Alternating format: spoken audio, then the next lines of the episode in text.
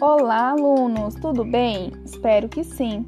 Hoje vamos fazer quatro atividades sobre os números no mundo, onde você vai identificar, ler e escrever números com três ordens em textos informativos.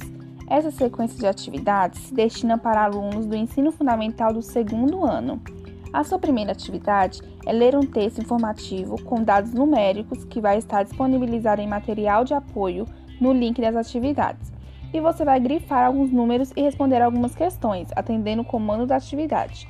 Na sua segunda atividade, ainda falando sobre o texto, depois de ler e grifar os números, você vai registrar em seu caderno ou em uma folha branca, anotando o número e a informação que vem junto dele. E não terminamos por aí. Acesse o link para ver toda a atividade disponibilizada. Na terceira, temos um outro texto com dados numéricos e você vai registrar em seu caderno ou em uma folha branca os números de três ordens. E por último, na quarta atividade, você vai encontrar um desafio bem legal que precisa de muita atenção.